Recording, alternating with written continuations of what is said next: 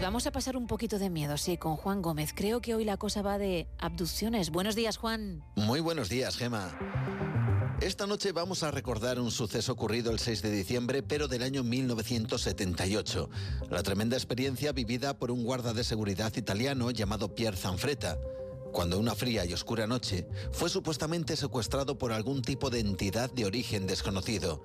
El enigma de este caso pervive a día de hoy. Vamos a conocerlo.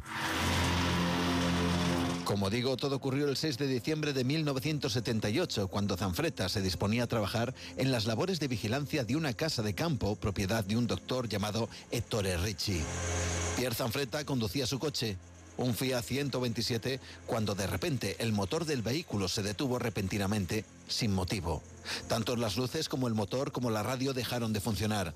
Fue en ese momento cuando Zanfretta afirmaría que sobre el horizonte aparecieron varias luces extrañas cerca de la casa que tenía que vigilar.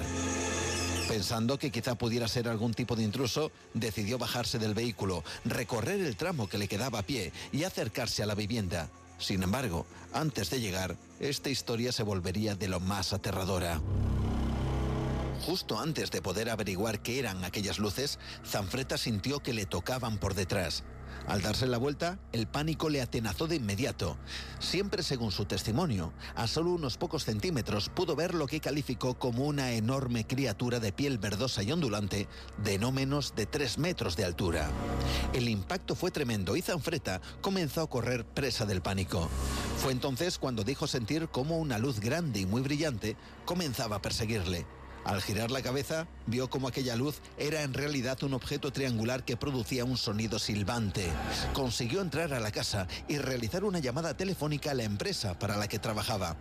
Al otro lado estaba Carlo Tocalino, quien dijo escuchar a Zanfretta como alguien le estaba persiguiendo para después cortarse la comunicación de manera abrupta. Tocalino llamó entonces al jefe de seguridad, el cual hizo enviar a dos agentes al lugar. Cuando llegaron, se toparon con una escena desconcertante. Zanfretta estaba tendido en el suelo. Los carabineri ayudaron al hombre a levantarse, quien estaba totalmente desorientado.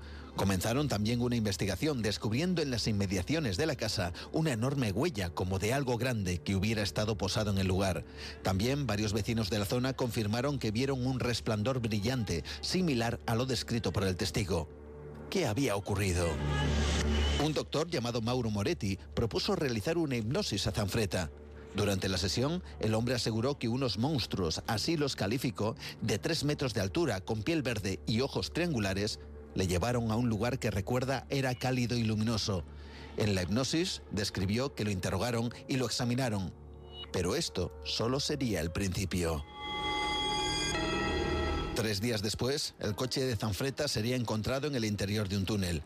Un hombre, un sargento de la policía llamado Emmanuel Travezzoli, encontró a Zanfretta algunas horas después en un campo cercano.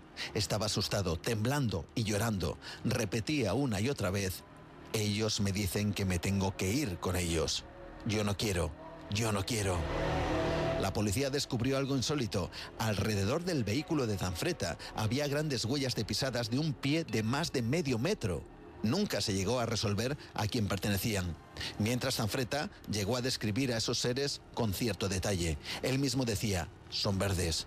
Tienen ojos triangulares amarillos, con grandes espinas, tienen la carne verde. Su piel está llena de arrugas como si fueran viejos. Sus bocas parecen de hierro. Tienen las venas rojas de la cabeza, las orejas puntiagudas y brazos con cosas redondas. Tras esto, Zanfretta fue invitado a un programa de televisión donde contó su historia y aterrorizó y fascinó a toda Italia a partes iguales. Desde entonces, muchos afirman que sus declaraciones fueron producto de una distorsión en la experiencia hipnótica, mientras otros creen a pies juntillas sus palabras. Sea como sea, este es uno de los sucesos extraños más famosos de Italia y que a día de hoy sigue siendo objeto de misterio. Buenos días. Buenos días Juan, ¿eh?